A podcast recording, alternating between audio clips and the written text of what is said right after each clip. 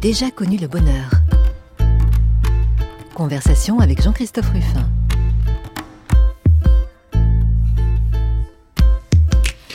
J'ai déjà connu le bonheur et vous connaissez tous maintenant cette phrase de Jules Renard, j'ai déjà connu le bonheur, mais ce n'est pas ce qui m'a rendu le plus heureux. Et avec cette phrase, nous essayons d'entrer dans la vie de quelqu'un, d'un invité, mais d'en comprendre les aspects les plus positifs en essayant de saisir quelle conception il ou elle se fait du bonheur, le sien et celui des autres et puis euh, de voir quelles valeurs ont guidé ses choix et, et finalement, finalement, Qu'est-ce qui l'a rendu le plus heureux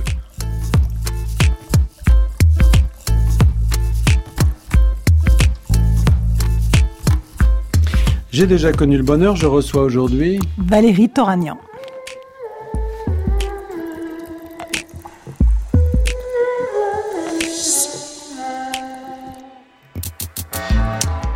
Bonjour Valérie Toragnan. Bonjour. Alors journaliste, et écrivain, écrivaine, on va en parler, la féminisation, bon, c'est quelque chose qui vous intéresse, moi aussi d'ailleurs. Euh, vous avez évidemment euh, marqué un journal de votre empreinte, le journal Elle, que vous avez dirigé pendant des années. Vous êtes aujourd'hui directrice de la rédaction de la revue des Deux Mondes. Donc un parcours très, très engagé. Et puisqu'on parle du bonheur, je voudrais qu'on revienne tout à fait au début, alors quand je vois vos cheveux, parce que vos auditeurs les voient pas, vos cheveux, enfin ils doivent les connaître quand même, mais vos cheveux bouclés et comme ça solaires, euh, il y a quelque chose qui évidemment a marqué toute votre vie, c'est l'Arménie. Oui. Absolument. Quand j'étais petite, je me regardais dans la glace et je voyais mes, cheveux euh, très bouclés, euh, euh, mes joues rondes et mes paupières tombantes et je voyais que j'étais le portrait craché de ma grand-mère paternelle. Et mon rêve absolu à cette époque, j'étais une petite fille, c'était de ressembler à ma, mère qui, elle, avait des cheveux très raides, très blonds et des, grands yeux bleus. Et euh, ça résume un peu de manière euh, assez, euh, j'allais dire, dialectique et culturellement intéressante ce qu'a été mon enfance. C'est que j'ai grandi avec un père arménien. ma grand-mère, donc, est une rescapée du génocide qui est arrivée en France en 1923 avec son mari, mon grand-père, que j'ai jamais connu, qui est décédé, qui est une vieille dame qui était très orientale, très ronde, très frisée, avec un sacré caractère. Et, et j'ai par ailleurs une mère qui est une absolument pas une arménienne, qui est une française, professeure de lettres, qui s'appelait Françoise, qui s'appelait Françoise. Et voilà. Et, et, mon enfance a toujours été tiraillée entre ces deux cultures, ces deux cuisines, ces deux femmes, et ça m'a profondément marqué. Et je pense dans, dans le bon sens du terme, avec moi toujours dans un conflit de loyauté entre l'une et l'autre, entre ces origines-là et les autres, entre la France et l'Arménie, mais finalement euh, quelque chose de, je pense, très productif. Alors parlons des lieux, parce que les Arméniens, beaucoup d'Arméniens, après avoir fui le génocide, sont partis euh, à Marseille. Il y a une forte communauté à Marseille. Euh, et il y a cette, cette, cette communauté, euh, toujours jusqu'aujourd'hui, hein, très, très nombreuse et très diverse d'ailleurs. Mais vous, euh, votre famille, du côté, votre grand-père, je crois, ont choisi de tenter l'aventure un petit peu plus loin. Ils sont venus à Paris. Vous, vous êtes né à Paris. Oui, oui, moi je suis née à Paris, mais euh, mes, grands-parents paternels donc sont arrivés à Marseille. Quelques années après, ils sont montés, comme on dit, à Paris. Mon grand-père était un personnage assez important de la communauté arménienne, un homme politique. Euh, il enseignait, il enseignait dans les écoles arméniennes. Et donc, euh, il montait à Paris aussi parce que c'est là qu'il y avait euh, les groupements, les associations euh, qui étaient euh, proches de ses convictions. Donc euh, ça, c'était quoi dans les années 30 alors? Ouais, c'est les années, c'est la fin des années 20, la fin des années 20. Et donc, ils sont, ils, ma grand-mère, elle. Bah, heureusement qu'elle était là parce que mon grand-père était un, je pense, un grand séducteur, un grand orateur, un homme brillant, politiquement euh, très engagé.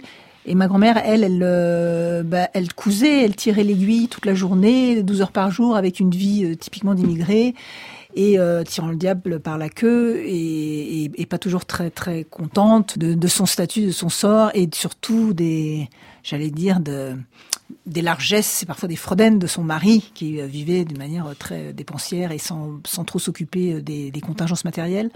Donc un parcours d'immigré assez classique et avec surtout euh, l'amour de la France. On vient en France et on a une chance folle d'être accueilli en France. La reconnaissance en fait. Parce que c'est le pays des Lumières, c'est le pays de Victor Hugo, c'est le pays de tous les grands humanistes qui au 19e siècle se sont tournés vers les Arméniens pour dénoncer déjà les crimes, les, euh, les massacres. Ma mère était professeure, mais ma grand-mère, parce qu'elle était arménienne, parce qu'elle venait aussi d'une famille lettrée, éduquée, où on lisait Victor Hugo, hein, qu'on trouvait dans les librairies euh, à Istanbul par exemple, qui était traduit et que les Arméniens euh, possédaient aussi chez eux.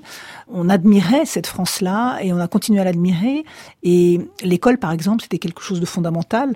Euh, il fallait plaire à ses professeurs, il fallait être bon à l'école, il fallait respecter les professeurs et d'une manière générale, euh, respecter ce pays. Ça ne veut pas dire que tout était rose. Ils ont eu une vie très difficile. À Marseille, les Arméniens ont été euh, accueillis euh, vraiment pas très bien, faut dire ce qui est. Euh, savez, à l'époque, on disait qu'ils avaient amené avec eux sur les bateaux la peste et qu'il fallait les renvoyer et que, et que voilà, ces gens-là avaient des, des coutumes, des us et des mœurs barbares qui correspondaient pas à notre civilisation. Donc, vous voyez, et à l'époque, la soupe populaire était réservée euh, aux Français avec des cartes d'identité françaises. Donc, euh, tout était pas rose, mais pourtant un amour incroyable de la France et cette méritocratie, c'est-à-dire que nous aussi, on va pouvoir y arriver. Et c'est un peu le, le, rêve de mon père, qui d'ailleurs épouse une, une, Française qui s'appelle Françoise et qui correspond tellement à son, à son rêve français.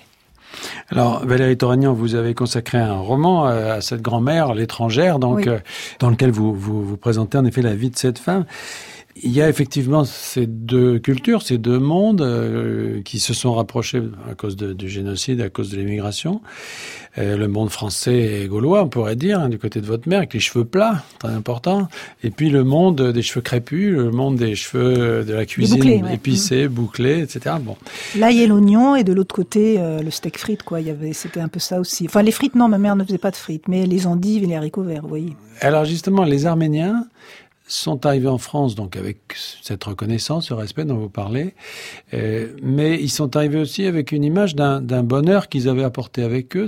Ils vous parlaient de la vie euh, avant, Ma... la vie là-bas? Ma grand-mère me parlait de la vie là-bas avec des yeux émerveillés, un air gourmand, une nostalgie, une mélancolie et en même temps la lumière dans ses yeux. Et elle me, elle me faisait toujours des descriptions qui, même petite, même petite, j'avais conscience que c'était pas forcément tout à fait vrai. Elle me disait, tu vois, ma petite fille, tu vois comment ils sont ici, les abricots? Bah, Chez nous, les abricots, ils étaient trois fois plus grands. Quand tu les mangeais, ils étaient beaucoup plus juteux, beaucoup plus sucrés. Ils avaient telle couleur. Et puis on avait. Et elle me décrivait le vert paradis de son enfance, d'autant d'autant plus paradisiaque évidemment qu'elle avait tout perdu, puisqu'elle a perdu toute sa famille lors du génocide perpétré, perpétré par les Turcs en 1915. Elle a été déportée. Elle s'en est sortie miraculeusement, comme beaucoup. Et euh, oui, il y avait cette idée d'un Éden antérieur, mais en même temps, ma grand-mère, qui était euh, une survivante avec la lame, la, et, et j'allais dire la, la, force de caractère des survivants, c'était pas une femme tournée vers le passé, c'était pas une femme triste, c'était une femme que j'ai toujours connue joyeuse, en tout cas jusqu'à la mort de mon père, son fils, et euh, avec, euh, je pense pour moi, une formidable leçon de vie, et malgré tout de d'optimisme et de de, de, confiance et avec une valeur évidemment centrale, c'est certain, c'était celle de la famille et, et celle de euh, ce qui, en fait, ils, s'étaient trompés, ils avaient eu tort et on leur, on leur, donnait tort à nos bourreaux puisque nous sommes là, nous avons résisté et nous continuons à faire des enfants et, et malgré la mise à mort qui nous a été assignée. Donc c'était une revanche et puis c'était un formidable pied de nez à leurs bourreaux. Donc c'était cette leçon-là, c'était la leçon aussi que tout peut s'arrêter un jour, mais tout peut reprendre aussi un jour. Mais vous avez fait souvent des, des comparaisons avec la diaspora juive, Valérie Toragnan. Euh, on dit même que quand vous étiez enfant, vous regrettiez presque de ne pas être juif parce qu'il y avait une reconnaissance plus grande en fait de la. De, de... Oui, c'est moi qui le dis dans mon livre L'étrangère, donc euh, que, qui, qui, raconte mon, mon, enfance et mon adolescence, euh, ma vie à côté de cette grand-mère, et ce que ça a été pour moi cette perception d'être une, une, petite fille de rescapée d'un génocide, est-ce que ça voulait dire être arménienne? Et je me souviens très bien que quand j'avais euh, 10, 12, 13 ans, à l'école, mes copines étaient toutes juives, c'est-à-dire que je sentais immédiatement une proximité, une solidarité qu'on avait entre nous, parce qu'on était issus de familles qui avaient beaucoup souffert. C'était un peu l'expression, c'était dans nos familles, on avait beaucoup souffert, euh, surtout bien sûr euh, mes copines ashkénazes. J'étais au, au, lycée dans le 9e arrondissement, donc il y avait aussi, il y avait beaucoup de c'était un quartier où il y avait beaucoup de juifs à l'époque. Et moi, j'avais toujours le sentiment que pour mes copines, il y avait quelque chose de beaucoup plus simple que pour moi. C'est que moi, quand je disais ma grand-mère est arménienne, ah bon, mais c'est quoi? Et d'où elle vient L'Arménie, mais c'est où? Et pourquoi elle est venue? Parce qu'ils ont tous été massacrés, il y a eu un génocide. Ah bon, mais on n'est pas au courant. Mais de quoi tu parles? Mais qu'est-ce que c'est que cette histoire? Mais pourquoi on n'en parle pas dans les livres d'histoire? Pourquoi on ne l'a jamais appris à l'école? Et c'est vrai qu'on n'en parlait pas, que personne n'en parlait. Et que nous, enfants qui avions à expliquer cela, on est, je, me sentais moi toujours comme prise en défaut, comme si j'étais en train d'inventer une histoire qui n'existait pas et qu'il fallait que je convainque les gens de. Mais si, si, je vous jure, ce que je vous dis n'est pas une invention. C'est pas. Je suis pas une, une, une petite fille qui fantasme, c'est la réalité, c'est la réalité d'un peuple. Et ça, c'est aussi quelque chose qui vous forge le tempérament. C'est-à-dire que euh, il y, a, y, a, un sentiment d'injustice incroyable qui, a perduré chez les Arméniens à cause de ça. C'est-à-dire que non seulement c'est la double peine, hein, non seulement vos familles, vos, vos, ancêtres, vos parents, vos grands-parents ont été massacrés. En plus, les Turcs continuent jusqu'à aujourd'hui à nier que ce génocide existait. Et quand vous vous en parlez autour de vous, il y a alors peut-être que c'est moi hein, qui le lisais comme ça dans les yeux de mes interlocuteurs, mais le sentiment que mais qu'est-ce que de quoi elle nous parle? Qu'est-ce que c'est que cette histoire que personne ne connaît? Heureusement, elle, elle est un peu plus connue aujourd'hui, mais ça a été un sentiment qui m'a beaucoup euh, habité, hanté quand j'étais petite.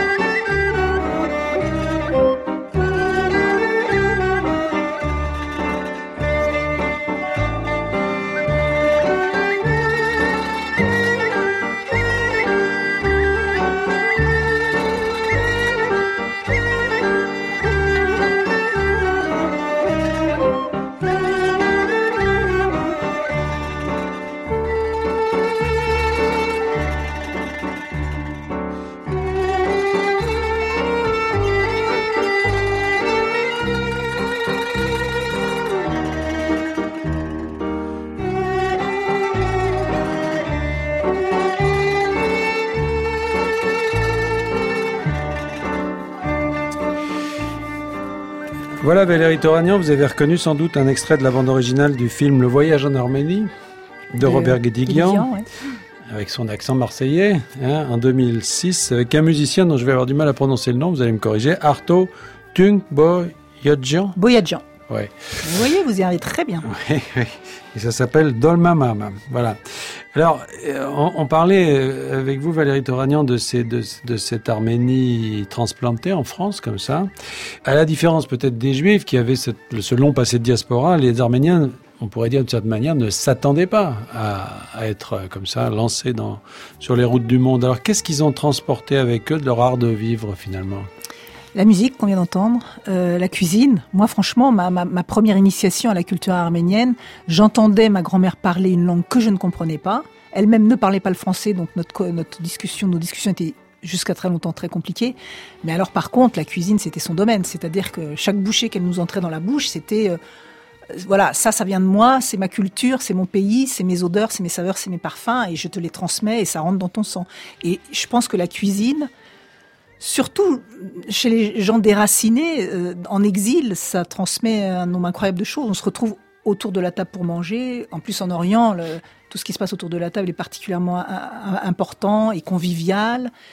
Et ça perdure jusqu'à aujourd'hui. Moi, j'ai. Vous faites la cuisine vous-même? Moi, j'ai appris à faire des recettes. Je les, je continue à les faire. Euh, donc, il y en a. Bah, alors, ça prend un certain temps, donc je, je peux pas faire. Oui, c'est ça. c'est des choses très, très ouais, plus ou moins, Voilà, mais il y en a qui mijotent, il y en a qui sont. Il y a du salé, il y a du sucré, il y a, il y a un peu de tout. Et, c'est à base de euh, viande beaucoup? Oui, alors oui, alors maintenant que je vis avec un végétarien, j'ai dû abandonner toutes ces recettes-là. Il y en a aussi beaucoup à base de légumes. C'est le pauvre François Gisbert qui est obligé de manger des... non, alors je vous jure qu'il n'en mange pas, donc ah c'est moi qui m'adapte. Donc, euh, non, non, mais il y a aussi beaucoup de légumes. Vous savez, c'est des... Voilà, il y a beaucoup de, des haricots, des...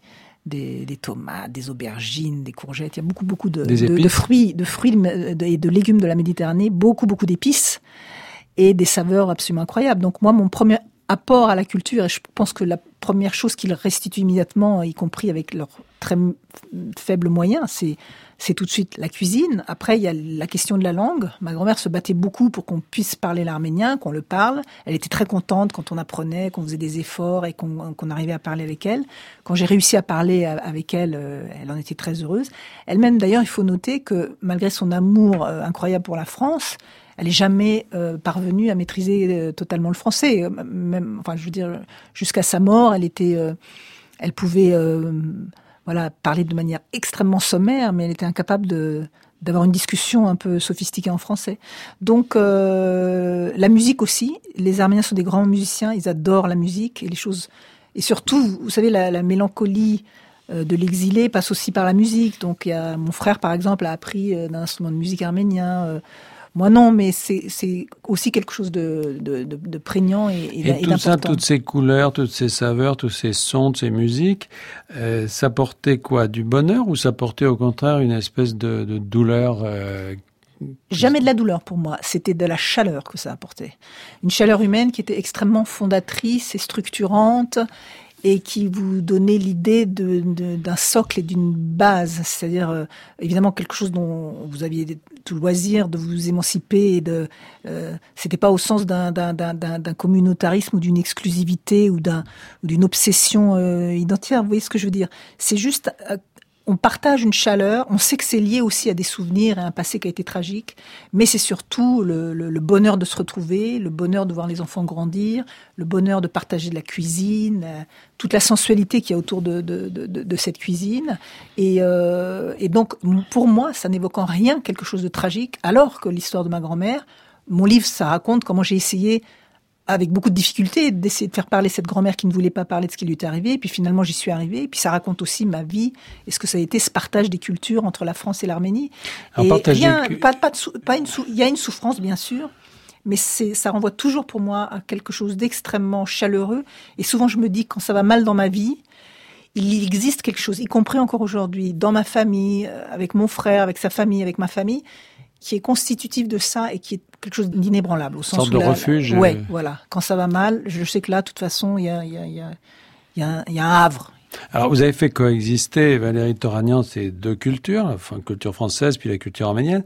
Enfin, vous avez quand même, à un moment donné, euh, choisi assez nettement de vous engager du côté, euh, je vais dire, de la, de la préservation de cette culture arménienne. Vous avez d'abord épousé un monsieur Toragnan, vous avez changé de nom, ça vous a soulagé, je crois, parce que vous aviez un nom qui prêtait à... Ah oui, j'avais un nom épouvantable, enfin, pardon, pardon à mon père, mais... Mais qui prêtait à des jeux de mots, J'avais un nom, Kouyum que je détestais quand j'étais petite, parce que voilà, ça commençait par couille, tout simplement, hein, et puis euh, je détestais ce nom et j'en voulais beaucoup à ma mère d'avoir épousé un, homme avec un nom pareil. Bon, enfin, Donc j'étais contente de l'abandonner, mais bon, je raconte tout ça, mais avec de l'humour et de la distance aujourd'hui, bien sûr. Et Toragnan, c'était à la fois bien arménien et facile à prononcer, et ça ne prêtait pas à de mauvaises plaisanteries. Mais surtout, à cette époque, vous vous êtes engagé, c'est-à-dire que vos, débuts dans le C'est une génération d'Arméniens, cette troisième génération que j'incarne, qui a été euh, peut-être la, la, la, génération du renouveau et d'une conscience politique qui se réveillait chez les Arméniens, c'était les années 60, 70.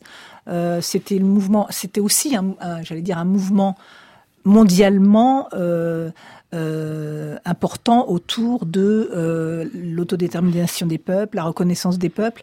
Et tout ça, les Arméniens ont accompagné ce mouvement. Et il y a eu une troisième génération à laquelle j'appartiens, qui s'est resensibilisée sur cette question, euh, et notamment de la reconnaissance du génocide, de faire connaître le génocide. C'est-à-dire tout, tout, ce que je racontais sur... Euh cette double peine d'avoir à la fois été persécuté et que la Turquie ne reconnaisse pas ce génocide, à un moment donné, nous qui étions la génération qui avait profité de l'installation de nos parents, qui avions pu les problèmes qu'ils avaient eu de subvenir à leurs besoins, de, de se battre pour, euh, pour que l'ordinaire s'améliore, nous on avait les moyens de poser les choses de manière plus politique euh, dans une époque qui était une époque éminemment politique. Donc, vous avez commencé à travailler comme journaliste aux Nouvelles d'Arménie avec euh, votre mari de, de l'époque et vous étiez en quelque sorte euh, non seulement journaliste mais enfin militante on peut dire. Hein, c'était... Oui, on portait cette cause, on, on était euh, voilà, on était très. Mais je, je, je voilà.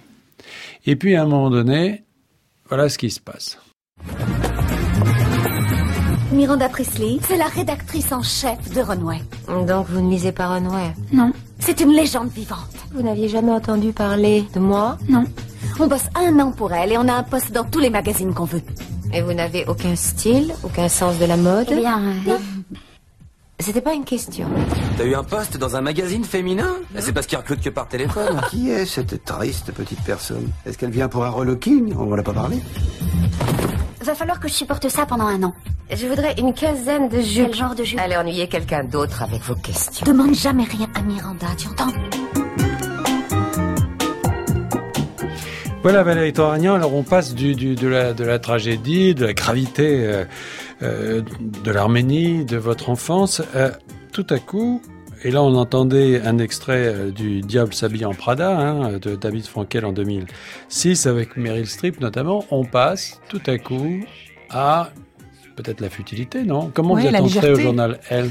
Complètement par hasard, c'était pas un plan, c'était que j'étais pigiste. euh, je, bon, j'avais, euh, je, je travaillais dans le journal arménien dont vous, avez parlé, mais enfin tout ça était bénévole, donc je gagnais ma vie, je faisais des piges dans la presse féminine, et puis je me suis retrouvée à elle, euh, qui était voilà le journal où j'ai de plus en plus travaillé, puis voilà j'étais engagée et jusqu'à un jour me retrouver euh, à prendre la responsabilité de la beauté, puis la mode, et puis finalement Anne-Marie Perrier qui entre-temps avait rencontré Michel Sardou, euh, m'avait nommée rédactrice en chef. Et puis quand elle a décidé de partir, j'ai euh, pris la suite. Donc euh, euh, j'ai passé des années absolument formidables et merveilleuses dans le journal, qui était à la fois, certes, comme vous dites, la futilité, la légèreté, la mode, et, en même temps, et c'est ça qui était passionnant dans l'exercice de elle, euh, aussi un journal de société euh, qui euh, s'intéressait aux femmes, avait une conscience de la solidarité euh, euh, qu'on avait entre femmes, que ces questions euh, dans la société du XXe et du XXIe siècle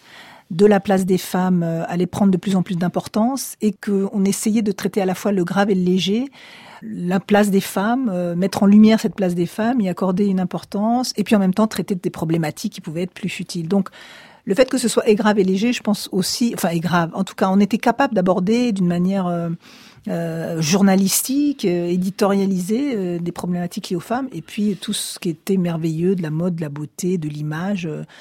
De ce journal qui a été fondé par Hélène Lazareff, euh, qui elle aussi a eu euh, une histoire et une, euh, une enfance euh, de jeune fille d'origine juive, Immigrée, russe, immigrée, voilà, et qui a passé d'ailleurs la, la, la, deuxième guerre mondiale à New York avec Pierre Lazareff, d'où elle a ramené l'idée de cet hebdomadaire féminin. Mais Valérie euh, le L, journal L dans lequel vous êtes euh, entré au début euh, n'était peut-être pas le même. C'est vous aussi qui lui avez apporté cette tonalité de d'engagement, de de, de, euh, responsabilité sur un certain nombre de causes, sur un certain nombre d'actions. Non, c'est votre marque, ça aussi. Oui, je, pense que j'ai j'ai franchement essayé de de faire marcher ce, journal sur ses ce que j'appelais sur ses deux pieds, c'est-à-dire d'être à fond sur la légèreté, mais à fond aussi sur cette tonalité dont vous parlez, parce qu'elle me correspondait aussi sûrement, parce que j'avais à cœur que les deux aspects du journal soient respectés. Ce qu'il a été aussi à un moment donné, il faut pas oublier que Françoise Giroud, euh, quand elle était euh, rédactrice en chef de Elle, c'est elle qui faisait des éditoriaux pour dire euh, femmes qu'il fallait se prendre en main. Il y avait Marcel Segal qui faisait ce courrier aux lectrices en leur disant euh, ne dépendez pas des hommes, soyez autonomes, trouvez un métier, trouvez les moyens euh, d'être autonome, c'est le plus important dans vos vies. Il y, avait quand même cet esprit-là. C'est vrai que moi je l'ai développé. C'est vrai que c'était aussi un moment où l'actualité faisait que euh, à la fois les, combats des femmes, à la fois ce qui pouvait se passer aussi, euh, même en France, hein, l'arrivée de euh, euh, ni pute ni soumise à l'époque, je me souviens, euh, la, question du foulard, enfin tout ça, ça a été euh, des moments euh, importants dans la société française, euh, par rapport auxquels un journal comme le nôtre euh, se déterminait ou engageait la discussion, euh, faisait euh, régner une discussion à l'intérieur de ses colonnes. Donc ça a été euh, Parce passionnant. que tous les, tous les journaux féminins n'ont pas pris ce, ce, Non. ce parti. Il y en a qui sont restés dans une forme Ouais. de superficialité, on pourrait dire, de, en tout cas dans, dans la mode. le- vous, Oui, oui, vous, bien avez, sûr. vous avez quand même orienté les choses. Est-ce que c'était compatible avec euh, la dimension commerciale d'un journal comme ça parce que c'est aujourd'hui c'est le groupe Lagardère c'est pas c'est on n'est pas dans la non, ce philanthropie qu'il faut, donc. il- mais bien sûr que non. Et d'ailleurs, euh, mais vous savez, tout est une question d'équilibre. C'est-à-dire que il fallait, j'ai j'ai jamais essayé de faire ce journal euh, la cause du peuple, des femmes. Enfin, vous voyez ce que je veux dire. Je pense qu'il y avait des façons justement, à travers la culture, à travers des reportages, à travers les sujets de société, à travers des, des analyses, des éditoriaux, des points de vue, de faire passer des choses. Mais tout ça au milieu d'une légèreté et d'un- d'une d'une image du bonheur qui est aussi ce que représentait elle, hein, parce que euh, ça apporte de la joie. Et euh, apporter de la joie aux femmes par, par l'intermédiaire d'un magazine, ça compte aussi. Et en même temps, je pense que, pardon, les femmes ne sont pas... euh, subitement décérébrées parce qu'elles regardent les pages d'un magazine et que ce qui les intéresse aussi, c'est euh, d'avoir le reflet de leur propre vie, des interrogations qui peuvent être les, leurs, de cette société dans laquelle elles vivent, de, des valeurs qui sont des valeurs qu'on essaie de partager et au-delà de cette société, parce que vous avez entraîné ce journal, elle, donc euh, euh, vers aussi la condition des femmes ailleurs. D'ailleurs, ça vous a permis de retrouver d'une certaine façon le chemin arménien, puisque vous racontez que vous avez découvert comme ça un peu par hasard que dans l'affaire euh, de Kobané, euh, au fond, Kobané était la ville, en fait, euh, donc vous, vous l'avez connu à l'occasion de la tragédie actuelle du Moyen-Orient, mais ça a été aussi la ville dans laquelle... Voilà, l'histoire, hélas, les raccourcis sont saisissants. C'était en 2014 et c'était, j'étais en train d'écrire mon livre et on voyait les images de la chute de Kobané, on voyait les, les Kurdes encerclés, on voyait on voyait les déportations de yézidis, on voyait ces, ces, ces, ces, femmes et ces enfants qui étaient vendus comme esclaves, ces images de désolation. Et moi, Kobané, je me suis rendu compte que c'est exactement la ville où à un moment donné, euh, dans son dans sa déportation, arrive ma, ma, grand-mère et c'est euh, et c'est les étapes avant euh, le désert de Syrie, d'Erzor, encore un nom que maintenant tout le monde connaît, mais qu'avant il y avait que les Arméniens qui connaissaient, parce que c'est le cimetière des Arméniens en Syrie. Donc oui, un télescopage de l'histoire. Voilà, de même qu'on a fait ce on avait fait ce numéro sur les femmes afghanes parce que euh, voilà, il y avait des situations intolérables et, je pense que euh, il était de notre devoir de, de, dénoncer, de euh, on était révoltés à l'époque parce qu'on parlait de la destruction des Bouddhas de Bamiyan avec énormément d'indignation et beaucoup moins des femmes qui subissaient un sort euh, atroce. Donc euh, voilà, c'est la conscience aussi du monde dans lequel on vit et où il faut aussi avoir le sentiment de solidarité avec celles qui, hélas, euh, sont beaucoup plus à plaindre que nous.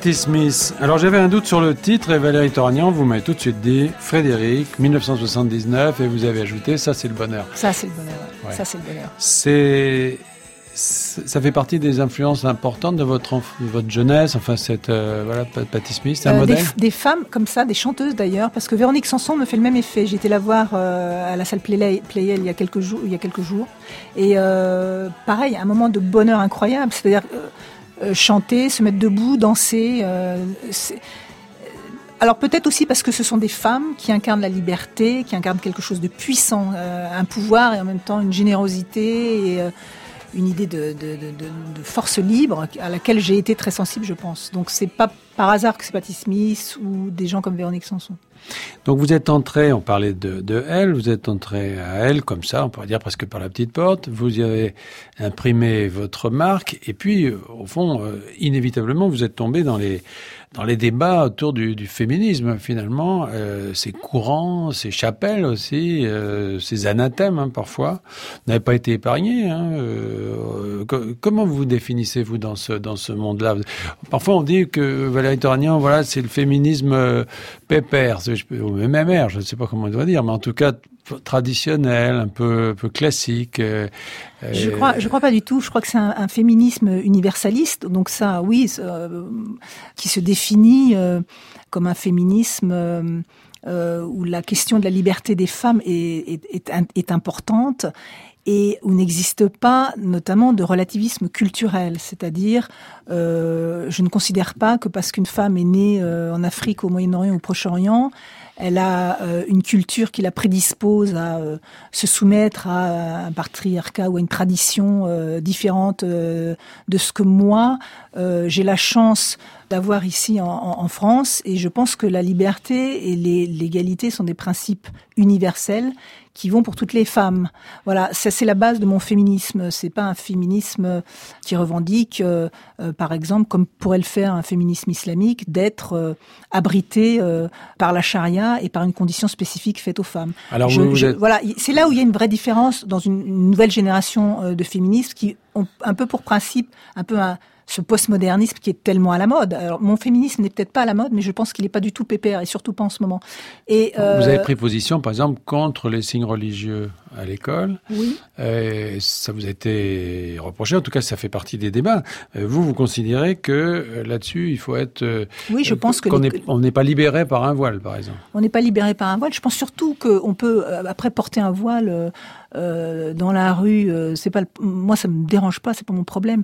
Je pense que l'école, à un moment donné, doit être, surtout l'école de la République française, euh, doit être l'endroit qui justement protège et tient comme sacré l'idée que nous sommes tous égaux ici face au savoir et que nous sommes tous considérés individuellement comme euh, euh, des êtres pleins entiers dans notre responsabilité, certes des adolescents en devenir, des, enfants en devenir, c'est aussi pour ça que les, signes religieux ne doivent pas euh, être ostentatoires, mais, mais voilà, je, ne considère pas que, euh, comme certaines féministes euh, qui sont plus sur un euh, Vous les relativisme avez traités culturel, d'islamo-féministes parfois. C'est-à-dire qu'il y, y a une sorte de... c'est de- surtout, c'est surtout, c'est sur. Oui, enfin, elle trouve que nous, nous, nous, on est ringarde parce que euh, on ne s'adapte pas à à une modernité qui voudrait que euh, finalement tout se vale et qu'un féminisme islamique c'est formidable et que des filles voilées c'est formidable et que de quel droit on pourrait opposer quoi que ce soit.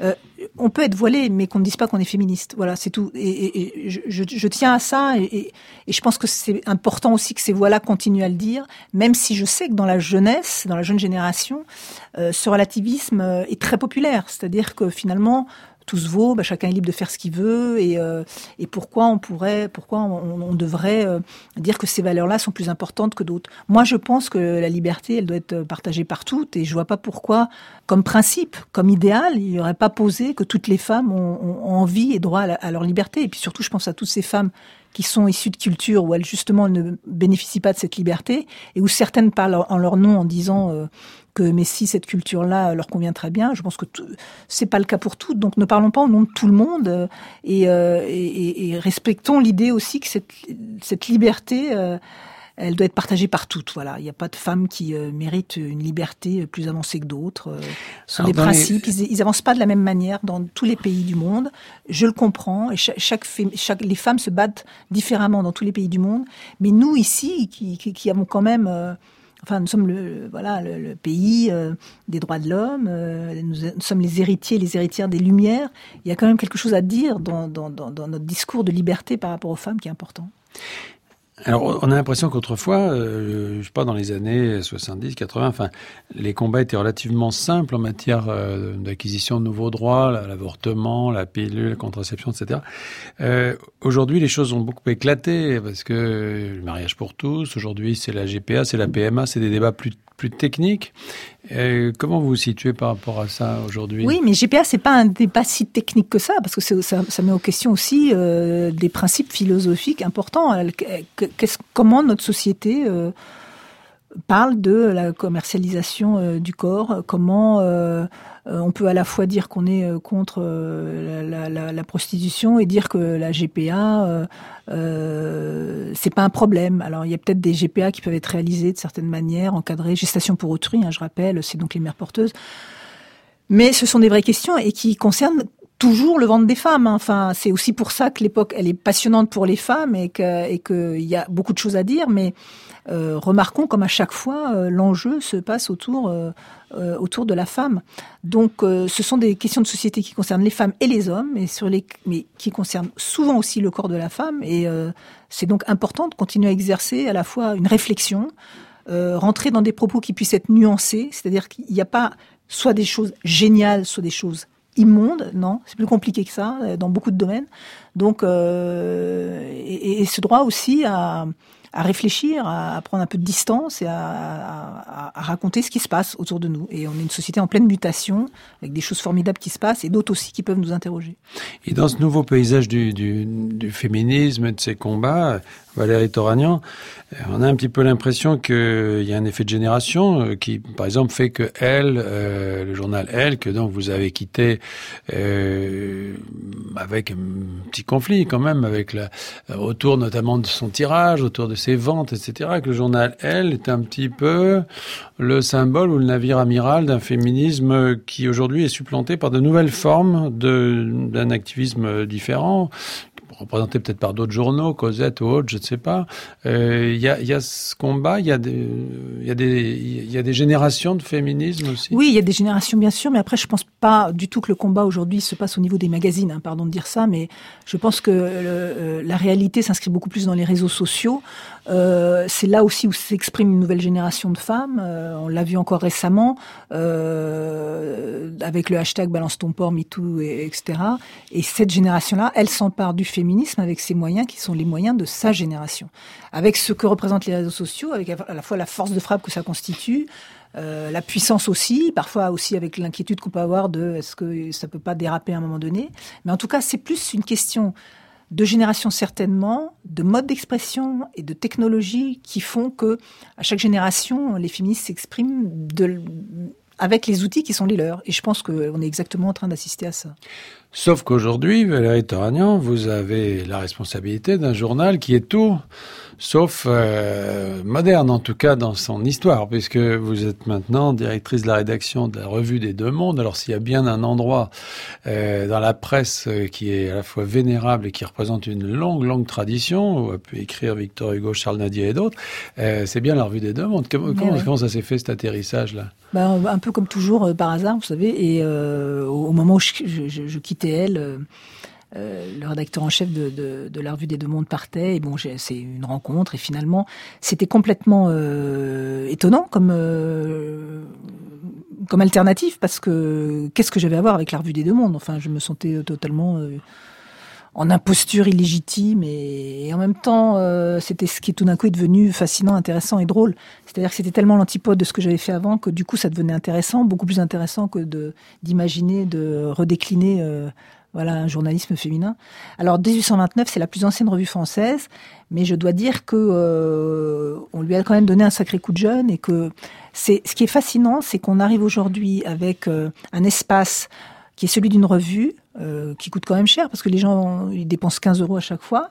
On a quand même en trois ans multiplié les ventes par trois sur des sujets et des thématiques de fond et qui correspondent à une envie qui heureusement existe et euh, il faut il faut savoir que ça correspond à une réalité. Les gens veulent être informés plus en profondeur sur des thématiques qui sont en résonance avec avec l'actualité, avec le quotidien. Voilà, on a fait un numéro sur l'histoire Est-ce qu'il faut euh, supprimer le roman national euh, La question de l'histoire et de l'enseignement de l'histoire. Ce mois-ci, on fait un numéro sur être juif en France, des origines à nos jours, et on aborde la question du nouvel antisémitisme. Justement, on va, on va en reparler, mais ce qui est, parlons simplement du support. C'est vrai que c'est très très intéressant de voir qu'à cette époque des réseaux sociaux, donc du, du virtuel généralisé, euh, vous avez au contraire un retour vers ces MOOC, vers ces gros, grosses revues, Revue 21 entre autres, qui a un peu ouvert la voie. La revue des deux mondes, je le rappelle, est une revue à dos carré euh, qui se présente comme un livre en fait, hein, Ouais. et qui, qui fait je ne sais pas combien de pages, enfin dans lequel il y a Plus de 200, ouais. 200 pages. Euh, ce sont des sortes de, de, de livres, de sommes, dans lesquels on a des articles très en profondeur. Et en effet, et il y a une sorte d'effet de, de, d'accompagnement. Vous parliez de marcher sur ses deux pieds. Euh, dans ce monde d'aujourd'hui, il y a à la fois les réseaux sociaux et ça. Oui, il y a euh, l'Internet, mais la révolution d'Internet et du, du numérique a été énorme en matière d'information. C'est-à-dire qu'aujourd'hui, c'est très facile d'être informé très bien en, en dépensant euh, zéro euro. Le pari qu'on fait, c'est qu'à un moment donné, dans ce tunnel et ce boulevard d'information en continu qui n'arrête pas et qui nous et qui, et qui parfois nous assomme, il y a aussi des moments qui sont d'autres moments, des moments où on prend son temps avec une autre musique, un autre rythme, et où on rentre en profondeur dans les sujets et on essaye à la fois d'intéresser, d'élargir le champ sur des choses qui euh, nous semblent aussi des, des problématiques contemporaines, des fois un peu un peu vives, des fois un peu, un peu polémiques, des fois un peu plus actuelles, des fois un peu plus historiques, mais il y a matière. Et, et ça, je trouve que c'est très réconfortant. C'était quand je me suis lancée dans ce projet, euh, euh, je me suis dit, ben voilà, on va faire le pari que on- non seulement ça peut continuer, mais que ça va se développer. Et ça a marché. Et donc euh, voilà. Alors je fais une parenthèse, j'aurais voilà. dû citer aussi parmi ces revues euh, France Culture Papier, parce que c'est un exemple aussi d'une grande réussite euh, euh, de fond hein, sur à à partir fait. de, de- du, du même principe.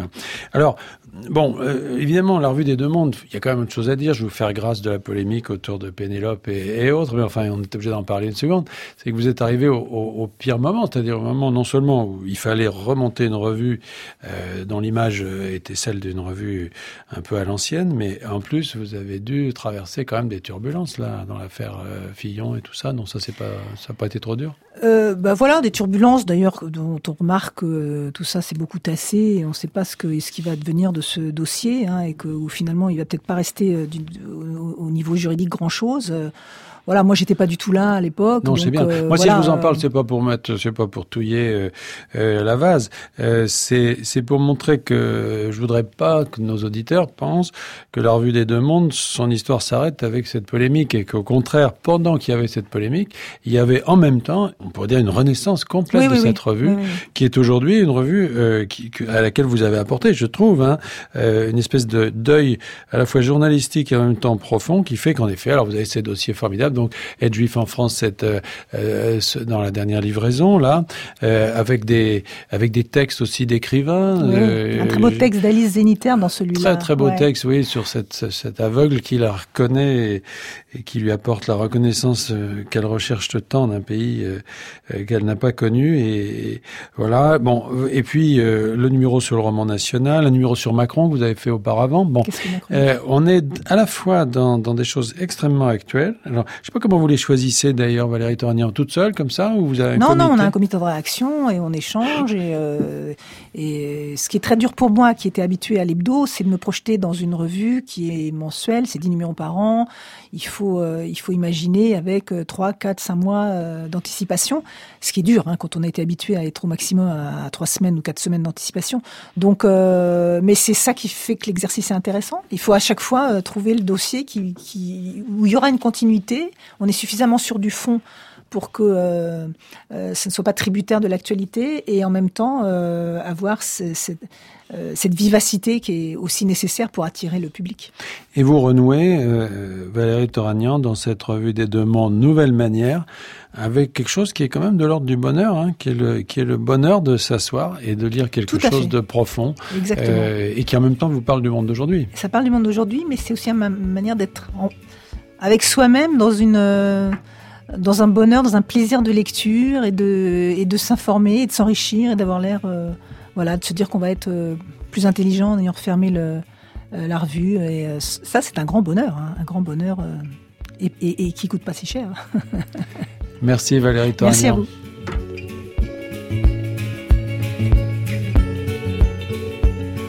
Merci Valérie Toragnan, j'ai déjà connu le bonheur. On se retrouve la semaine prochaine pour une nouvelle émission. Vous pouvez nous réécouter sur le site de France Culture ou sur l'application Radio France Podcast. À la technique, Philippe Mercher. À la réalisation, Vincent Abouchard. Attaché d'émission, Thierry Beauchamp. Je vous retrouve la semaine prochaine pour une nouvelle conversation autour du bonheur.